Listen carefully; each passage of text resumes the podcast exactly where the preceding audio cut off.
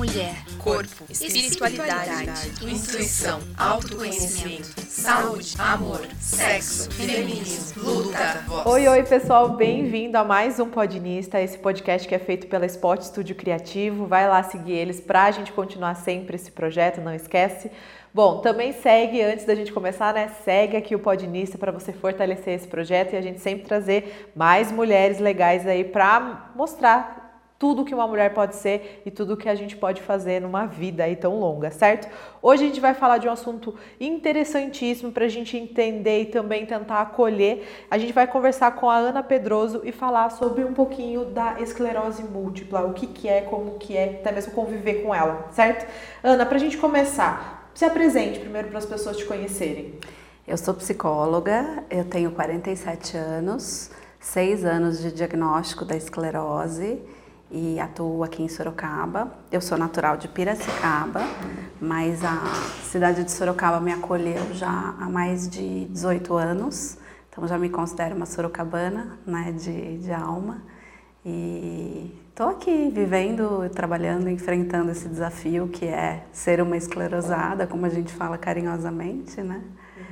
E vim aqui para contar um pouco como é né, viver com a doença e principalmente falar um pouco da doença, porque é, ela ainda é uma desconhecida para a maioria das pessoas. Então é importante a gente defender a nossa causa. Completamente. E eu já vou até num ponto que para mim pareceu interessante, é que você usou a palavra né, esclerosada. E tem gente que usa essa palavra para ofender. Sim. É uma forma de tentar explicar até mesmo isso, para não deixar que isso vire uma coisa ruim. Sim, sim. Antigamente as pessoas usavam o termo esclerosado para falar de pessoas idosas, né? Que estavam demenciando. E, e é uma, até uma falta de conhecimento, né? É, a, a, o termo esclerose, ele, ele, é, ele vem de cicatriz né, no cérebro.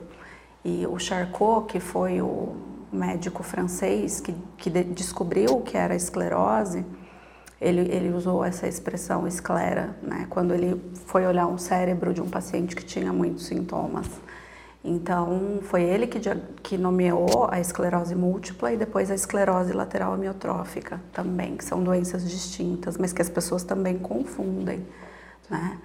Então, é importante que as pessoas entendam que quando a gente fala um esclerosado, falando da esclerose, a gente não está falando de pessoas que têm é, alguma coisa relacionada com idade ou até mesmo com demência. São questões muito diferentes, né?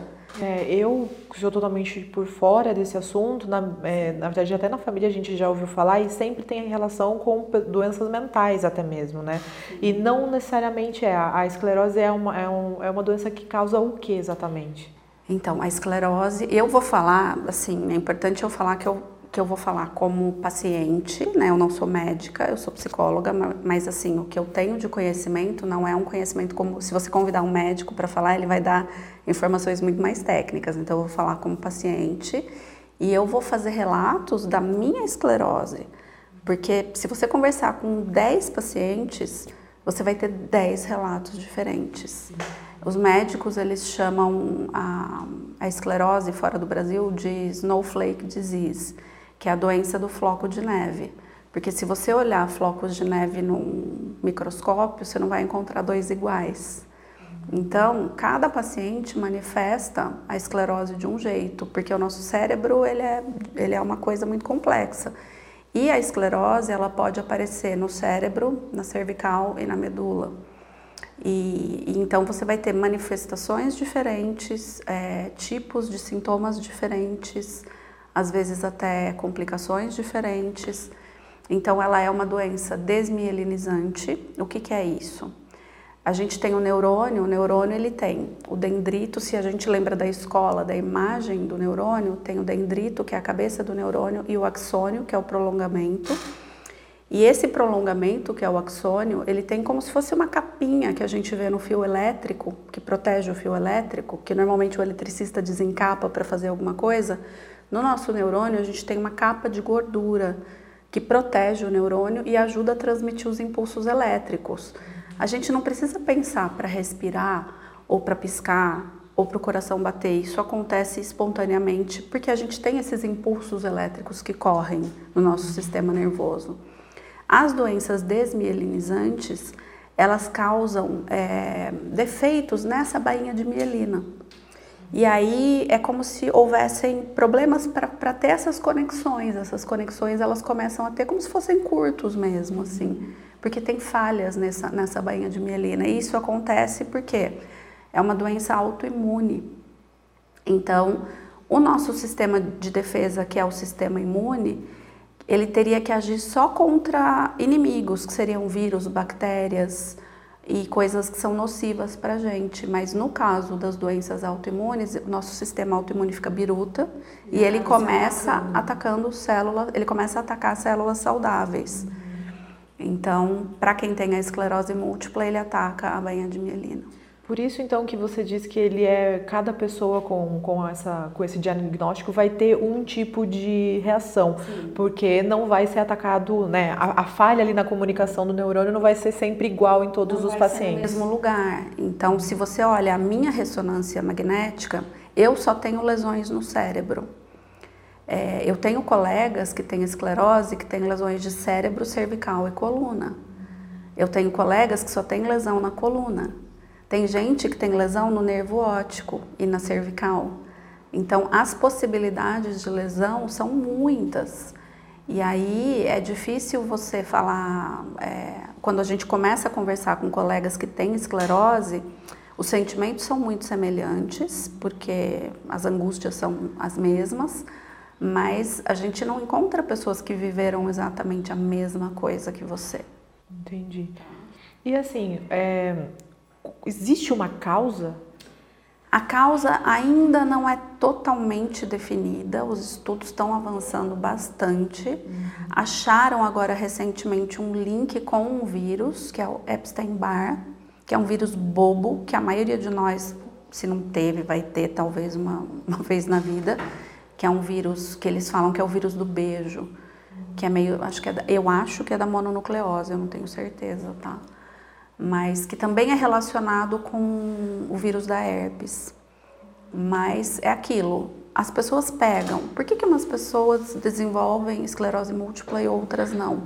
E tem pessoas que têm esclerose múltipla que não têm o vírus.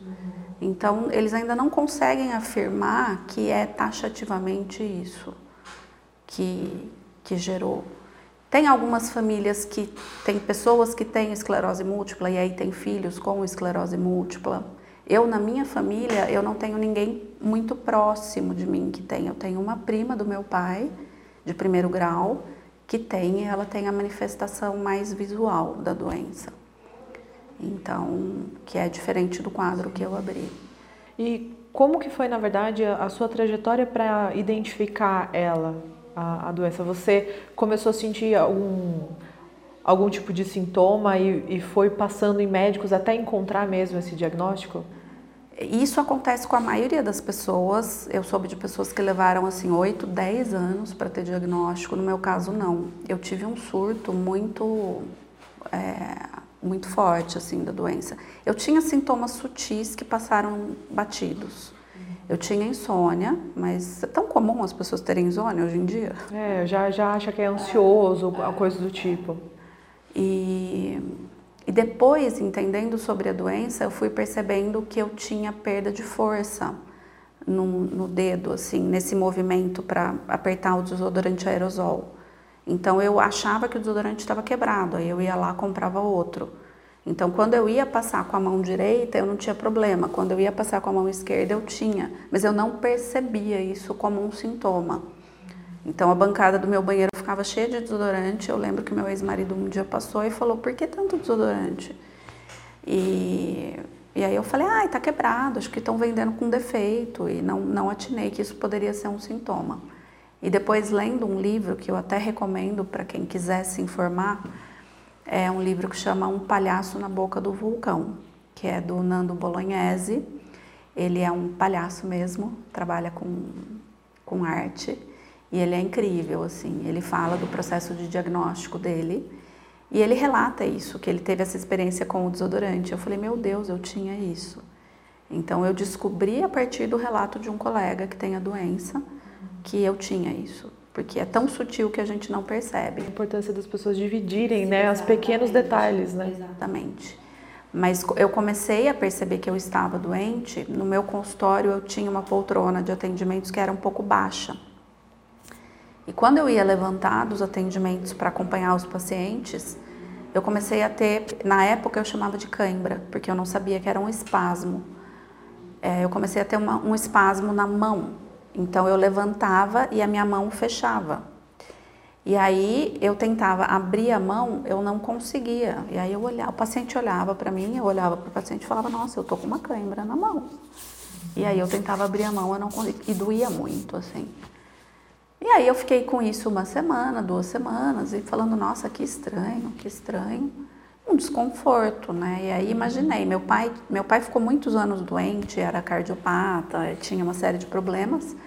E eu pensando, acho que eu estou muito estressada, eu cuido do meu pai, né? Enfim. A gente não, a gente, quando a gente tem questões é, corporais que saem um pouco do nosso padrão, a gente sempre quer achar uma explicação, né? Uhum. E aí o estresse sempre entra como uma explicação. Né? E aí foi indo, mas da mão passou para o braço, do braço foi subindo, depois passou para a perna, da perna passou para o pé. E, e, o seu sempre do lado esquerdo? Do lado esquerdo. E uma noite eu estava assistindo o filme em casa, e aí eu falei para o meu ex-marido, falei, pausa o filme que eu vou fazer um xixi. E a hora que eu levantei do sofá, eu tive um espasmo bizarro, muito forte. E eu, minha vista turvou. Uhum. E aí eu olhei para ele e falei, eu acho que eu tô tendo um AVC, me leva para o hospital. E, e, quando eu vou ouvir podcast sobre esclerose, essas coisas de médico, eles sempre, os neurologistas falam que é muito comum as pessoas chegarem em pronto-socorro com queixa de acho que estou tendo um AVC e quando vai investigar a esclerose. Mas a pessoa tem que dar sorte de cair na mão de um neurologista, porque se ela não cai na mão de um neurologista. Ele nem levanta a possibilidade não. de ser. As pessoas que não têm um olhar treinado, que é o que aconteceu comigo, as pessoas que não têm um olhar treinado, é, elas acham que. Normalmente elas acham que é alguma coisa psiquiátrica, que é psicológico, que é estresse. Então, esse espasmo que eu tinha do lado esquerdo do corpo é porque eu tinha uma lesão ativa muito grande do lado direito do cérebro.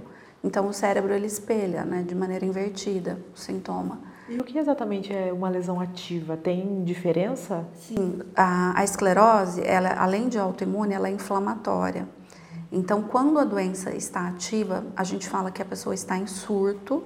Todo mundo usa a expressão "tô surtada", né? Uhum. Mas na esclerose, é uma coisa que o surto quer dizer que você está com a doença ativa.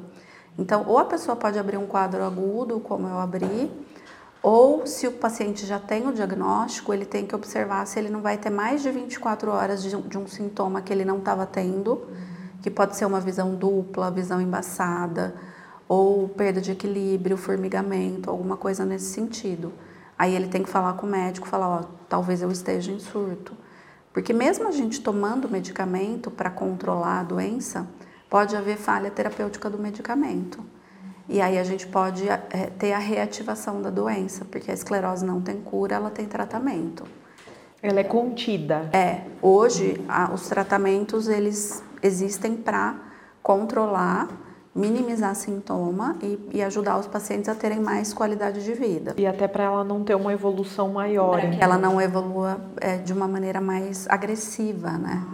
Então, é, a esclerose que eu tenho é a remitente recorrente, que é a mais branda, né? Tem a esclerose é, que é a primária progressiva, e aí eu não vou lembrar o nome da terceira, porque a esclerose também causa problema de memória. Mas é isso, eu sei que tem três tipos de esclerose. Uhum. E, então, é pela gravidade também, o, o, SUS, ele tem, a gente pega o remédio na farmácia de alto custo, e aí o médico, junto com o paciente, ele vai determinando o tratamento e a gente usa a medicação de uma maneira escalonada, de acordo com o quadro que a gente apresenta, tudo isso. Uhum. Então, eu, num primeiro momento, com, com esse esse quadro que eu abri, fui para o pronto-socorro achando que eu estava tendo um AVC. O espasmo dói muito. Então, quando a gente tem dor, tudo mobiliza no organismo. Então eu cheguei no pronto-socorro com a pressão alta, porque eu estava com dor. E aí eu falei pro médico, eu falei, olha, eu venho tendo esses episódios de câimbras, de uma coisa estranha que começou na mão, foi progredindo, passou pro pé, pra perna, não sei o quê. E agora eu tô assim, eu acho que turvou minha vista, será que não é o AVC? E o pronto-socorro da época do convênio que eu tinha, o cara mediu a minha pressão, falou, você está com a pressão alta, você tem que ir no cardiologista, me deu um captopril, que é uma medicação de pressão, eu não tenho pressão alta, e me mandou embora. Aí eu mandei uma mensagem para minha cardiologista. Aí ela falou que estranho. E me encaixou assim, falou: "Vai no meu consultório às sete da manhã, porque eu não tenho agenda". Foi uma fofa. E aí eu tava lá, ela, eu cheguei, eu não conseguia sair da cama porque me deram um remédio de pressão, minha pressão estava no pé. Nossa, daí ainda piorou a situação. Sim. E aí ela me avaliou, ela falou, viu, você não tem pressão alta, não é isso, isso para mim tá com cara de quadro neurológico. Você precisa de um neuro. E eu já fazia acompanhamento na época, até pela doença do meu pai, com uma psiquiatra. Aí liguei para ela, falei, Mari, tem alguma coisa errada com minha parte neurológica. E aí ela falou, eu vou te pedir uma ressonância. Aí depois ela até me falou que ela estava com medo de eu, de eu, estar com tumor no cérebro, pelo, pelo quadro que eu estava, né? Aí ela me deu o pedido de ressonância, eu tentei marcar pelo convênio, leva muito tempo, né? Eu acabei pagando uma ressonância. E aí, nesse meio tempo, eu voltava no pronto-socorro porque foi piorando. Você foi tendo mais quadros, então? Fui, não, isso foi num crescente, assim. Uhum. E aí e aí eu descobri, na, percebendo, que o gatilho para os espasmos era o movimento. Eu sentar e levantar, eu tomando banho, fui pegar um shampoo no chão do box, a hora que eu subi eu quase morri. falei, gente, é o movimento o gatilho. E aí falei isso para a psiquiatra, ela ficou muito preocupada, ela falou, tem alguma coisa no seu cérebro, né? Uhum. E aí eu, ela falava, vai para o pronto-socorro se você piorar e fala que eu pedi uma interconsulta com o psiquiatra, que você precisa ser internada e quando eu falei para o médico plantonista que a psiquiatra tinha pedido, acabou, gente. Psicofobia. Ai, meu Deus. Você, queriam me dar diazepam. Queriam só é, colocar remédios para te segurar, assim, ao invés de realmente pesquisar sobre. Tendo, você, você não tem nada, você está tendo um chilique. Isso é chilique. Mulher com queixa que eles não entendem no pronto-socorro é xilique. Que beleza, que é, ótimo. É. Isso que você é da área da saúde, quem não é da, da área da eu, saúde, o tanto falava, que demora né, para conseguir é. ter, ser respeitada. E eu falava, eu falava, eu sou psicóloga, isso, eu, isso, eu tô com uma coisa neurológica, tem algo muito errado acontecendo. E aí as pessoas falavam para mim, não, você tem que fazer tilt test, você tem que fazer isso, você tem que fazer aquilo, porque você está estressada, porque reveja a medicação com a sua psiquiatra. E aí, paguei a ressonância, fiz e marquei também uma, uma consulta paga com um neurologista que eu consegui horário, porque é muito difícil conseguir horário. E aí tive a experiência bizarra da vida com, essa, com o começo da caminhada, né? Da esclerose, que eu, meu, meu ex-marido estava trabalhando, a minha mãe me acompanhou. E aí eu a gente entrou na sala, o cara olhou o exame, ele não olhava na nossa cara, e ele falava assim: Ah, o que você tem é tratável. Eu, tá bom. Ótimo sinal, obrigada. E aí? Tá bom. Aí ele escreveu num papel assim, algo que não dava nem direito para ler, jogou assim e falou assim: Isso aqui você toma aonde você quiser, do jeito que você quiser, e você vai fazer mais essas ressonâncias aqui porque isso que aparece aqui no exame não está ativo, é uma lesão velha e não sei o que, e depois você volta e a gente vai conversar sobre tratamento. Jogava assim. E aí eu e minha mãe assim. Aí a minha mãe falou assim: tá bom, mas e aí, isso aí não tem nome? Aí ele olhou para minha mãe e falou: tem. O nome é esclerose múltipla. Meu Deus do céu, zero, zero tato, né? Zero tato. Mas eu já estava lendo, então eu, na minha cabeça eu falava ou é esclerose múltipla ou é ela, porque né, os sintomas que eu estava tendo, tudo. E aí eu olhei para ele, minha mãe lá passada, chocada, eu olhei para ele e falei: que bom, tem coisa pior. Aí ele olhou para mim, irônico, e falou assim: o que, que é pior que esclerose múltipla? Aí eu olhei para ele e falei: é ela. Ela é muito pior que esclerose múltipla. Aí ele olhou para mim e falou: tem razão. Então esse foi o meu primeiro contato com um médico, né, que eu não, assim, não, não gosto de lembrar. Cara, eu, eu fico pensando que o médico, ele tem que ser uma pessoa que sabe atendimento com pessoas, que tem que ter cuidado com o que vai falar, porque para ele, que trabalha todos os dias é, vendo doenças e diagnóstico, é uma coisa, para ele pode ser normal, mas para uma pessoa que está recebendo pela primeira vez um diagnóstico, ele não pode ser ofensivo dessa forma, Sim. porque ele precisa colher, explicar, tirar as dúvidas, porque com certeza você saiu, talvez até você menos, mas a sua mãe saiu de lá achando que tudo tinha acabado. Sim. Não, aí o que, que aconteceu? A gente saiu da sala, eu e minha mãe. Eu, minha mãe olhou para mim e falou assim: odiei. Eu falei: eu também. Aí eu olhei para minha mãe e falei: eu não vou fazer nada que ele falou. Ela, que bom, né? E aí, como ele falou que era uma doença autoimune, a minha mãe tem um reumatologista que a gente ama em São Paulo. E aí, é, e eu tenho o celular dele, porque como ela tem doença autoimune, às vezes exacerba, eu, eu falo com ele pelo celular, ele é muito pronto, ele é muito bacana, ele é uma sumidade internacional e ele é humano, não é que nesse cara. E aí eu liguei para ele, me identifiquei e falei, olha, eu acabei de ter um pseudodiagnóstico de esclerose múltipla aqui em Sorocaba. E eu tô apavorada, eu tô com muito sintoma. E, e eu tinha, é, te, ainda tenho, né, do, pelo lado da minha família, do meu pai, da minha mãe, um seguro de saúde que é só hospitalar. Não é um convênio, é um seguro de saúde, mas se eu precisar ser internada, fazer diagnóstico, eu posso. Que aí eu vou para São Paulo normalmente quando eu uso. E aí eu falei para ele, eu falei, o senhor me interna, pelo amor de Deus? Aí ele falou, venha agora. E aí eu saí correndo para São Paulo, fui, e ele foi maravilhoso, assim. Eu cheguei na sala dele, ele olhou para mim e falou: "Você precisa de um neuro". E aí ele ligou para os colegas para ver quem estava no hospital, quem podia me acolher. E eu tive a sorte, a benção de cair no colo da chefe da neurologia num dos melhores hospitais de São Paulo, que foi fantástica, maravilhosa e conduziu o meu diagnóstico. Eu fiquei nove dias internada fazendo todo o protocolo de diagnóstico, tudo.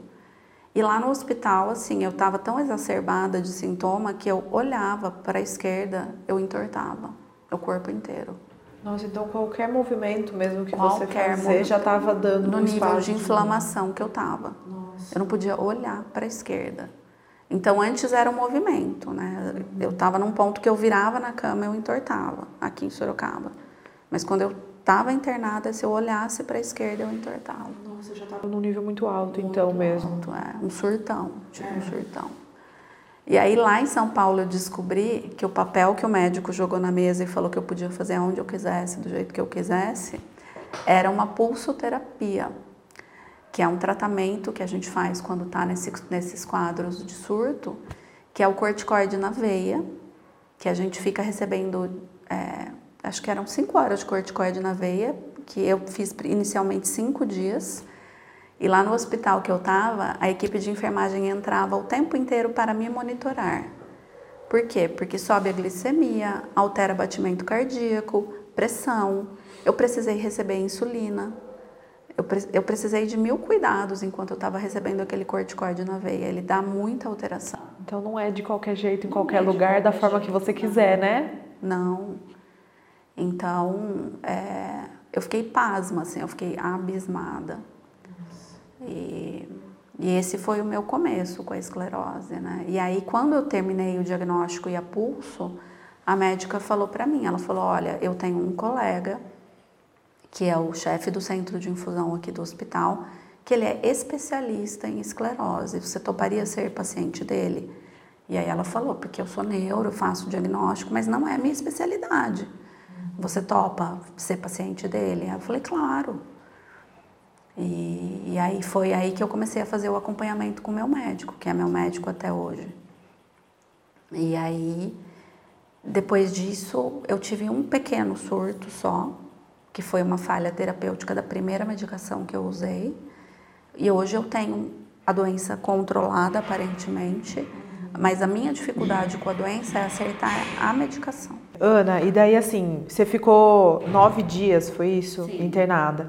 E qual seria assim o perigo se você não tivesse realmente chegado a, a, esse ponto de ser internada, ter feito todo esse tratamento inicial, né? A, a, doença ela continua escalando até causar ainda mais impacto na vida? É o problema quando o paciente não é diagnosticado e não é corretamente tratado é que é, se a inflamação ela progride e você vai criando mais lesões é, as sequelas elas podem ser mais graves, né? Então, num primeiro momento, eu fiquei de bengala, eu fiquei um ano sem dirigir, fiz muita fisioterapia. Então, hoje, quem olha para mim não diz que eu tenho a esclerose nem nenhuma condição diferente, né? Então, eu, eu fiquei com uma leve sequela, que é a monoparesia. Eu tenho perda de força do lado esquerdo do corpo, então não é perceptível mas para algumas coisas, para mim, eu tenho mais dificuldade. E, e aí, com, com o tratamento da físio, tudo, eu consegui voltar, fazer, caminhar normalmente, tudo e dirigir. Apesar de eu ser bem barbeira hoje em dia, meu carro é todo batido. Não bato em ninguém, eu bato em coluna do prédio, bato sozinha. Uhum. Mas é, mas é isso, assim. Então, quando a pessoa não é corretamente tratada, e, e ela não tem o diagnóstico, logo a doença vai progredindo. Então, o cérebro vai, ou o cérebro ou a medula vão ficando mais lesados, né? Uhum. E isso é ruim para a qualidade de vida do paciente, né? ela acaba ficando com mais problemas de mobilidade, por exemplo, se fosse... Pode ser mobilidade ou, ou cognitivo. Algumas uhum. pessoas têm mais dificuldade cognitiva, né? Uhum de memória, né? E para recuperar, se for mobilidade, a fisioterapia, essas coisas, até algum nível consegue realmente te ajudar. Sim, sim. Tem pacientes que precisam fazer TO, fono, físio, cada caso é um caso, né? Uhum. Sim. Então, exige muitos cuidados, dependendo de como está a condição do paciente, pode exigir muitos cuidados. E, e depois de, desses nove dias, assim, é, quais foram os primeiros desafios acho que não só mesmo o físico, né, que daí você teve que, você falou estava de bengala, teve que recuperar, mas e a parte mental? Eu acho que o, o, mental, assim, o primeiro é baque do diagnóstico, né, que quando as pessoas é, começam a falar sobre isso, todo mundo acha que sua vida acabou sua vida não acabou. Talvez a vida que você tinha como, como era, concebida como era, tenha acabado, porque até aquele ponto você não convivia com a esclerose, era, era uma vida sem a esclerose múltipla. Uhum. E aí o que você precisa é falar, ok, a partir de agora eu tenho, eu brinco que a esclerose é uma inquilina indesejada. Ninguém quer, mas ela está aqui. E aí a gente tem que aceitar e falar, vou viver com isso e como que eu escolho viver. E e eu, eu tive uma questão que foi muito louca, que quando eu estava lendo, estudando, eu, eu, meio que negociei com Deus, assim, falei, ó, eu prefiro a esclerose múltipla, porque ela mata, né? Ela é uma doença muito triste. que exatamente é a, a... Ela é a esclerose lateral amiotrófica, que é a doença que o Stephen Hawking tinha, aquele ah, físico. ela é, ela é muito incapacitante e ela ainda não. Eu, eu, acho que a ciência até descobriu alguma coisa recentemente que melhora o prognóstico, mas ela é, ela é fatal, né? E a esclerose múltipla não é, ela pode prejudicar muito a qualidade de vida das pessoas. Então eu estava lá rezando e pensando, falando: meu Deus, tem algo muito errado acontecendo. E aí eu falei, se for para ser uma das duas, que vem a esclerose múltipla, então, porque já eu não tenho, a gente não tem, a gente acha que a gente tem controle sobre a vida, mas a gente não tem, né? É uma ilusão. Então, eu, eu falei, ok, tudo bem, vamos lá. Então, até quando aquele médico sem tato falou, que eu falei tem coisa pior, eu estava sendo sincera, né? Sim. Assim, eu acho que, ok, é o que tem para enfrentar, vamos enfrentar. Então. E demanda até muita coragem de ter essa consciência, né? De que ela, a inquilina, a inquilina existe, o que eu posso fazer para que ela fique dopadinha, quietinha no cantinho dela? Sim, sim. E, então, num primeiro momento, eu quis que até um mecanismo de defesa, né? Aí o lado psicólogo ajuda um pouco. O meu mecanismo de defesa inicial foi uma racionalização absoluta. Então, eu comecei a estudar loucamente. Eu quis saber tudo sobre a esclerose, fui ler, comprei um monte de livro, ganhei livros, né? Os amigos muito presentes, a família muito presente. eu tive muita sorte, assim, nesse ponto. É, minha tribo me abraçou, me acolheu. E, e o meu, meu neuro, ele me indicou adotar um protocolo alimentar é, que quem primeiro pensou nisso foi uma família do Canadá, e que são os Embry. E o, o, moço tinha esclerose múltipla e na época que ele desenvolveu a esclerose não tinha muito recurso, né? Tinha pouca medicação e o pai era um geólogo muito, muito inteligente. E esse cara, o pai, falou: "Ai, falta de sol, tem que tomar sol. Ai, baixa de vitamina D, tem que tem que repor vitamina D. Ai, comida inflama, então vai comer muito peixe, vai comer comida, fruta, verdura, legume." Então, essa família Embry começou a entender que a alimentação podia influenciar. E depois, uma médica americana que tinha a esclerose múltipla, que é a doutora Walls, ela criou um protocolo. Que não é uma, um consenso na medicina, mas o meu médico falou: olha, se você quiser entender e estudar, eu acho legal, os pacientes que seguem esse protocolo têm um bom resultado, que é o protocolo da doutora Walls. E aí eu fui estudar, achei super interessante, falei, ah, não custa tentar, né? E aí desde, desde que eu adoeci, eu, eu não como glúten e eu evito laticínios, porque eu achei que poderia ter um potencial mais inflamatório. E eu tinha muita asma, muita sinusite, e depois que eu fiz isso eu nunca mais tive. A minha pneuma, ela até brinca, né? Pô, você não vem mais no meu consultório, eu não te vejo. Eu falei, parei de comer glúten. Aí ela falou, nossa, é impressionante, né? Como isso ajuda. Então, na minha racionalização, eu fui buscando coisas que pudessem ajudar a melhorar essa perspectiva da evolução da doença. Né? E a gente esquece completamente que realmente a gente é um serzinho complexo, né? Então, Sim. não é só uma medicação, não é só cuidado físico, mas entender tudo também que a gente coloca para dentro. É. E acho que o grande desafio do início para mim foi a primeira medicação que eu usei, que foi o interferon, né, o, o betaferon, que é muito forte, assim, né? Todas as medicações da esclerose são fortes, né? Mas foi uma experiência surreal para mim, assim, foi muita loucura, porque é, é, era uma injeção que eu tinha que tomar, eu já nem lembro mais, assim, mas eu acho que eu tomava todo dia essa injeção, ou algumas vezes na semana, não lembro. Mas quando eu comecei a tomar injeção, eu tive alteração psiquiátrica bizarra, assim. E eu trabalhei um tempo com psiquiatria, né?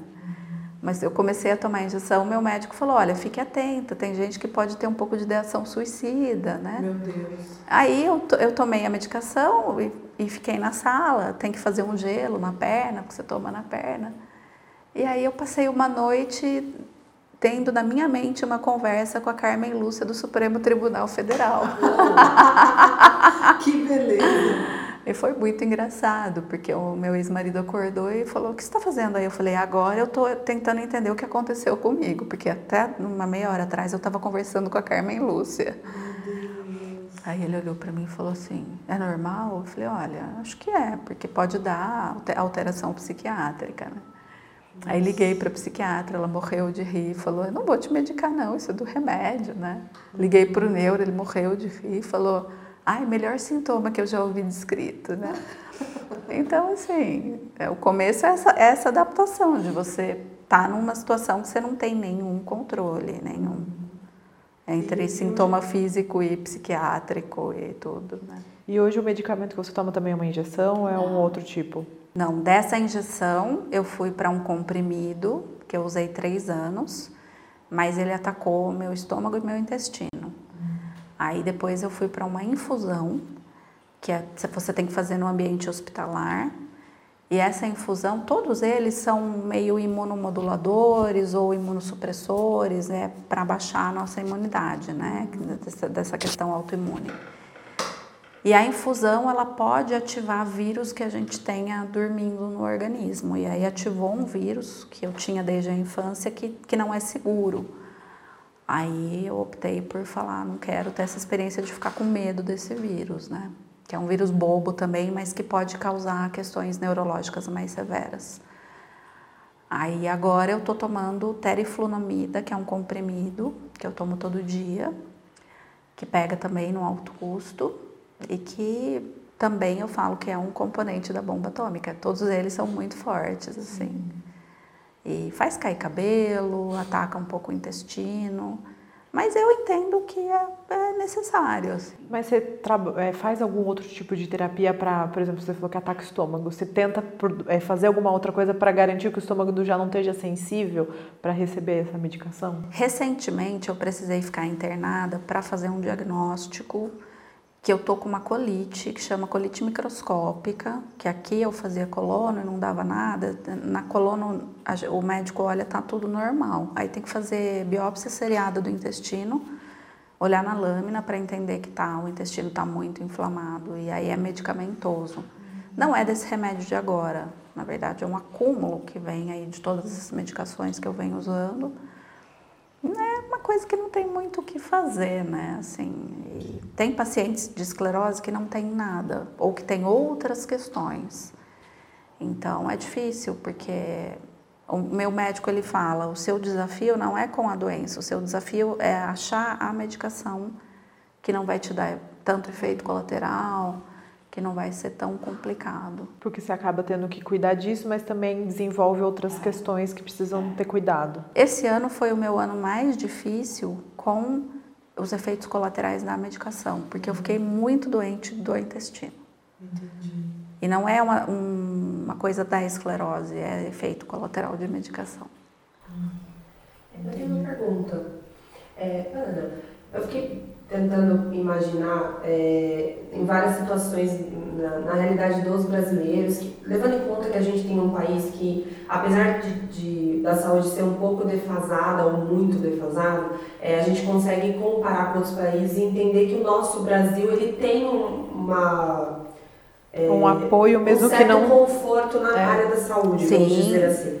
É, mas eu acho que levando em conta tudo que você comentou é, você acha que é importante as pessoas elas terem essa assim de prima, assim, ir para o médico, mas sempre questionar o médico, sempre questionar os diagnósticos, sempre questionar os medicamentos e procurar entender a fonte disso, é, para que elas é, estejam munidas, né, de, de, enfim, de várias situações que, que podem é, é, porque, eu, porque eu acho que assim, às vezes a gente toma um medicamento, como você tomou e, e inflamou o seu estômago. É, e a gente nem sabe o que, que a gente pode, o que, que a gente não pode, porque a gente não conhece o nosso corpo. Sim. A gente vai pro hospital e fala, amém, amém, amém, o, que, que, o que, que você fala pra mim tá bom e tá tudo lindo. Sim. Então é sempre importante é, esse questionamento, esse autocuidado, esse conhecimento da medicina, apesar da gente não, não poder ter esse conhecimento Sim. amplo,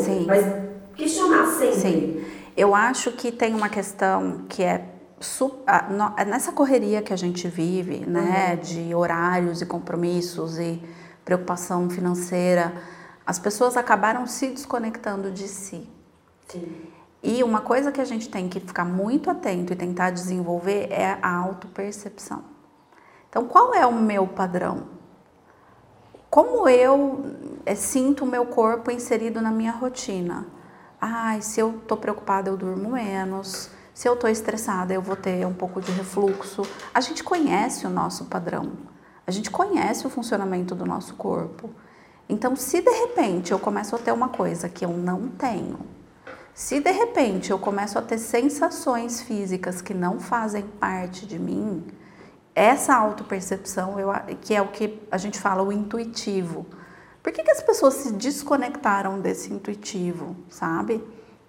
Então, se você tem um médico que é da sua confiança, que para as mulheres pode ser o ginecologista, pode ser algum médico que faça parte da sua rotina, né? É, se você sentiu que alguma coisa em você tá diferente, que você não tá gostando daquilo, liga para o teu médico e fala, olha, eu comecei a ter tal sintoma, eu comecei a me sentir diferente nesse sentido. Você acha que eu deveria fazer algum tipo de exame? Porque a grande verdade que a gente tem é quem é privilegiado, e aí a gente está falando da bolha de privilégios, de ter convênio, tem acesso. Né? Eu, eu, eu não imagino o que seria passar por tudo isso no SUS. Porque se num convênio você bate e é julgado e não é acolhido, e essa consulta médica que eu fui pessimamente atendida era uma consulta particular, não era uma, não era uma consulta de convênio.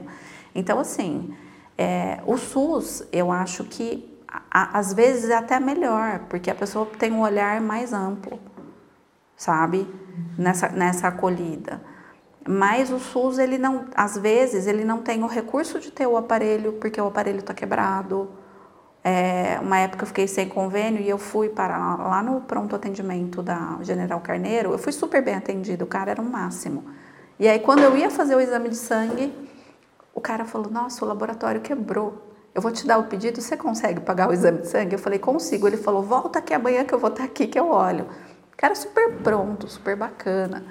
Então o SUS tem essas limitações, né? De às vezes o aparelho está quebrado e as coisas não funcionam. Mas às vezes o profissional pode ser até mais acolhedor, né? É, às vezes a negligência não está na, na atitude. Na conduta. Si, é, é. é, mais na questão até de achar que a gente é tão ignorante a ponto de qualquer coisa a gente Sim. engolir gourmet, vamos falar assim, né? Sim. Tudo é lindo. Sim. E a gente precisa se posicionar. Se a gente intui e sente tem alguma coisa errada. Porque a gente, a gente precisa recuperar essa autopercepção e esse lado de falar, eu não sou assim. Né? Tem alguma coisa errada. Porque é, é muito difícil essa coisa de você sentir que tem algo fugindo aí do que você é e você ser invalidada porque alguém acha que é chilique, porque você é mulher, pelo que for, né? Então, quando, quando saiu o diagnóstico, né, várias pessoas falaram para mim: processo hospital, processo médico, processo não sei o que. Eu falei: gente, eu não tenho energia para isso. Mas eu vou contar a minha história. Sempre que eu uhum. puder, eu vou contar a minha história. Porque as pessoas têm que saber que numa dessa você vai ficar batendo com a cara na porta e não vai ter diagnóstico e vai, vai atrasar seu tratamento e, e para esclerose, esse tempo de tratamento é, é super essencial. importante, né? Então, eu, eu acho que é isso. Eu acho que é a gente se posicionar e falar: olha, você não está me validando, você não está acreditando no que eu estou falando, me dá seu nome, me dá seu CRM, eu vou para outro lugar e se tiver alguma coisa errada comigo, você vai ouvir falar de mim. É, né? é a gente tem que saber que é, a gente não pode fazer um amém direto, né, que é o que você levantou. A gente não pode esquecer que existem outras possibilidades e a gente tem que realmente pesquisar antes de só aceitar alguma coisa. Sim. Porque senão às vezes a gente faz até um tratamento errado, né? Como aconteceu com você, aí não está com pressão alta. E não era uma questão de pressão alta, era uma dor que estava vindo de uma outra doença que ninguém nem quis pesquisar, né? Então às vezes a gente, a gente tem que ficar atento mesmo com as coisas que a gente ouve e até mesmo conosco conosco, né? Sim. E, gente, toda glória ao SUS, porque a farmácia de alto custo, ela é o que possibilita que nós e outros pacientes com doenças crônicas, que são doenças que não têm cura, mas são tratáveis, ou até câncer, que às vezes a pessoa pode curar, mas que seriam tratamentos que a gente jamais conseguiria bancar. Uhum. São tratamentos caríssimos, gente, não dá para bancar com a realidade que a gente tem no Brasil. Então a gente tem que defender o SUS, a gente tem que defender que com todos os defeitos que tem, e, e acho que assim, o SUS não é o que poderia ser, porque, porque o Brasil é corrupto. Porque o Brasil é corrupto, porque todo mundo queria ter um SUS, o mundo inteiro queria ter um SUS. O SUS é maravilhoso, no papel, no, no ideal ele é maravilhoso. Então eu agradeço todos os dias de ter a farmácia de alto custo e de receber a medicação, porque eu jamais poderia comprar. Tá vendo, gente? Eu, eu acho super importante esse detalhe porque a gente esquece que o nosso país tem uma possibilidade muito grande de ser muito melhor. Muito. Muito melhor. Então a gente tem que lutar por isso sempre. Sim. E Ana, assim, me surgiu uma dúvida, né? Querendo ou não, a gente está vindo aí de anos agora pós-pandemia. Teve alguma mudança é, de cuidados que você precisou ter com você por conta do Covid, por conta de tudo que aconteceu? Sim. É, eu acho que no, no ápice da Covid eu fiquei muito mais cuidadosa, até num sentido meio fóbico, assim. É, Máscara, eu só não dormia e tomava banho de máscara, porque o resto eu fazia sempre com a máscara, aquela máscara da 3M, que era mais, uhum. mais agressiva, assim. Álcool, minha mão, minha mão chegou a descascar, assim, de tanto que eu lavava a mão e passava álcool, tanto que eu fui pegar Covid no meio deste ano. Eu não peguei Covid no auge da Covid. E você tomou as vacinas, é, as primeiras levas da vacina? Tomei. Eu tomei três doses da vacina. Eu ainda não tomei a quarta dose porque eu tive a Covid uhum. e porque alguns pacientes tiveram um surto, né, com a quarta dose. E aí meu médico pediu para esperar um pouco, ver como é que estava a minha carga uhum. pós-Covid para tomar. E agora eu vou tomar a quarta dose. Então, é essencial que todo mundo esteja vacinado. Então, todo ano eu tomo a vacina da gripe, por conta dessa questão imune. E quando saiu a vacina, eu saí correndo tomar. Tomei a primeira que eu tomei foi a da Astra. Uhum. E tomei duas Astras e tomei uma, acho que da Pfizer. E, e é isso, foi isso que eu tomei de vacina. E quando eu tive Covid agora, no meio do ano foi horrível, foi uma experiência horrível mesmo vacinada. Uhum. Por conta dessa imunidade mais baixa, né? Eu fiquei 10 dias para negativar, muita febre, fiquei mal, bem mal. É, imagina se não tivesse vacina ainda é, para o seu corpo tentar conseguir ainda lutar contra isso. Exatamente.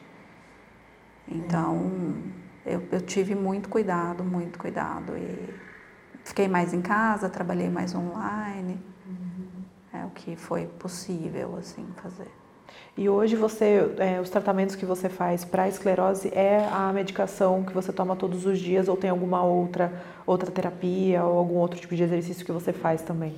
Eu, eu assim, uma das coisas que é recomendável para esclerose é fazer atividade física. No momento eu não consigo, porque eu estou fazendo esse tratamento para o intestino. Uhum. E curiosamente o tratamento para o intestino é corticoide, que é o mesmo da pulsoterapia, né? Uhum. Então eu tô, tô com um pouco de sequela do uso do corticoide, aí não consigo fazer exercício, mas é uma coisa que eu preciso trazer para minha vida, achar algum exercício que eu me adapte. A esclerose múltipla, ela tem uma questão que no calor, assim, a maioria das pessoas não se sentem bem. Então isso foi uma coisa que mudou bastante na minha vida. Eu sempre gostei muito de praia, de ficar tomando sol, e hoje eu não consigo muito ficar no sol, assim. E quando tá muito calor, eu tenho que ficar no ar-condicionado ou na sombra, porque eu passo realmente mal. Assim. E é um mal como? É uma dor de cabeça, um suador? Não, é um passar mal de ficar inoperante, assim. Você não consegue... Se você tenta caminhar no sol, a, a vista escurece, você não consegue andar. É uma coisa que é o corpo não responde, assim, a gente tem fraqueza mesmo, então o, o, o auge do verão para quem tem esclerose múltipla é uma coisa que a gente tem uma diminuição de rendimento, a, mai, a maioria das pessoas. Provavelmente tem uma sobrecarga, então, no próprio corpo. É. E do mesmo jeito que mudança brusca de temperatura eu sinto, então se está muito calor e fica muito frio, o cérebro dá uma bugada. Então, a minha experiência, volto a falar, é a minha experiência. Então, para cada um é de um jeito, mas aí essa coisa da prática da atividade física é um desafio para mim, que eu ainda não me adaptei. Eu tentei fazer yoga, tentei fazer pilates e não consegui muito me adaptar. Uhum. Estou nessa busca. E faço psicoterapia, continuo tomando as medicações né, da parte psiquiátrica, porque é legal para não, não, entrar em quadro depressivo, essas uhum. coisas todas, né? É um cuidado completo, então mesmo. É um cuidado completo, é. Gente, é, é, é até a gente fica até meio sem palavras assim, porque é uma. A gente não, não passa, obviamente, por isso, né? E a gente fica tentando entender como que a gente até mesmo pode ajudar outras pessoas, é, informar, né? Acho que é, que é isso que a gente está tentando fazer aqui, para que todo mundo tenha um diagnóstico que seja assim. O quanto antes para que tenha o menos de problemas para lidar, né, conforme for passando o tempo. E o que eu queria deixar para as pessoas, assim, que é muito importante, é o remédio é ruim, é desagradável, é forte, mas não parem, sabe? Eu acho que todo mundo que descobre a esclerose e começa a tratar tem uma experiência desagradável com o uso da medicação e aí fala: "Ah, eu não quero tomar isso. Nossa, isso é muito ruim". E aí abandona a medicação. Só que a pessoa precisa ter uma consciência absoluta de que abandonar a medicação vai cronificar a doença num nível que é muito pior do que o uso da medicação. Uhum. Então não dá para fazer isso. É por isso que é importante cuidar da cabeça, se tratar, ir no psiquiatra, ir no psicólogo, e aí seja o caminho que você vai fazer, se for SUS, se for a, se a pessoa tiver essa possibilidade de fazer no particular, eu entendo que eu estou numa posição de privilégio. Mas é muito importante que a pessoa entenda que essa inquilina, ela não dá opção para gente de falar eu vou cuidar ou eu não vou. Se você quer viver bem, com qualidade de vida, e aí a gente precisa ressignificar também. Uhum. Qual é a qualidade de vida que eu vou ter? Não é igual à sua, não é igual à sua. É a minha qualidade de vida. A melhor que eu posso ter é assumindo que eu vou ter que fazer coisas que não são tão gostosas. Então, o que, que é o não tão gostoso que eu vou ter que fazer? Talvez eu não vá comer o que todo mundo come. Eu não vou, quando tem uma festa, sentar e beber, porque eu tirei o álcool da minha vida. Uhum. E foi uma opção, né? Porque eu entendo que não é legal misturar álcool com remédio. Tem gente que tem esclerose e bebe, come, faz tudo. E aí é uma escolha dela e tudo bem, eu respeito. Mas eu, eu entendi que para o meu processo isso era melhor. Sim. Então as pessoas precisam fazer essa busca do processo delas. O que, que faz sentido para cada um? Do mesmo jeito que tem gente que ao longo da vida, no seu processo de autoconhecimento, fala: Eu não quero mais comer carne. Comer carne não faz mais sentido para mim. Ou eu quero seguir determinada religião, porque faz sentido para mim. Então, nesse processo da doença, é isso, né? A doença está aí, e aí o que, que, você escolhe fazer com isso? É, é, é até reflexivo para todos nós, na verdade, né? Porque é, é o que você falou, a gente vive numa vida de tanta correria que a gente esquece de se questionar o que realmente a gente está fazendo, se realmente faz sentido para nós. Sim. De uma forma bem é, gente, reflexões sempre, cuidem de vocês sempre, que eu Sim. acho que é o recado final e mais importante. Sim. Ana, muito obrigada. Obrigada. E eu queria deixar duas indicações de site para as pessoas. A gente tem a AMI, que é Amigos Múltiplos pela Esclerose, e a ABEM, que é a Associação Brasileira de Esclerose Múltipla, para as pessoas procurarem para se informar. E é Vou isso. na tela para todo mundo, também a gente tá coloca bom. na descrição. Posso colocar também uma rede social sua para as pessoas te seguirem se tiver Eu alguma... não tenho. Ah, ela, ela não gosta de, de, de ser exposta. eu tenho, assim, eu tenho as minhas redes sociais para os meus contatos, para os meus vínculos e eu, como eu trabalho pouco, uhum. porque também foi uma opção que eu tive que fazer, eu acabo não abrindo a rede social porque senão as pessoas querem uma coisa que eu não posso oferecer. Então eu trabalho hoje em dia muito pouco, que é o que eu dou conta, que também foi um, um entendimento que eu precisei ter, uhum. mas eu vou deixar meu contato com vocês. Ah, Se pessoas com esclerose procurarem vocês e quiserem conversar, eu estou super aberta, eu acolho todo mundo, eu converso com todo mundo. Maravilha. Então, eu ainda não tive coragem de criar um Instagram para falar disso. Quem sabe um dia. No futuro, no futuro. Bom, então vamos fazer o seguinte: se vocês tiverem dúvidas, vocês podem mandar aí no, no Instagram da Spot ou também no Instagram do Podnista, ou até mesmo comentar na onde você está assistindo esse episódio, que a gente pode juntar, trazer a Ana outra vez, se for interessante para a gente fazer um episódio completo, ou então a gente faz essa, essa ponte entre vocês e ela, tá bom? Eu agradeço você que escutou ou assistiu até agora e segue lá o Podnista nas redes sociais para ajudar a gente sempre trazer mais pessoas aqui e eu vejo vocês no próximo episódio. Tchau, tchau. Obrigada.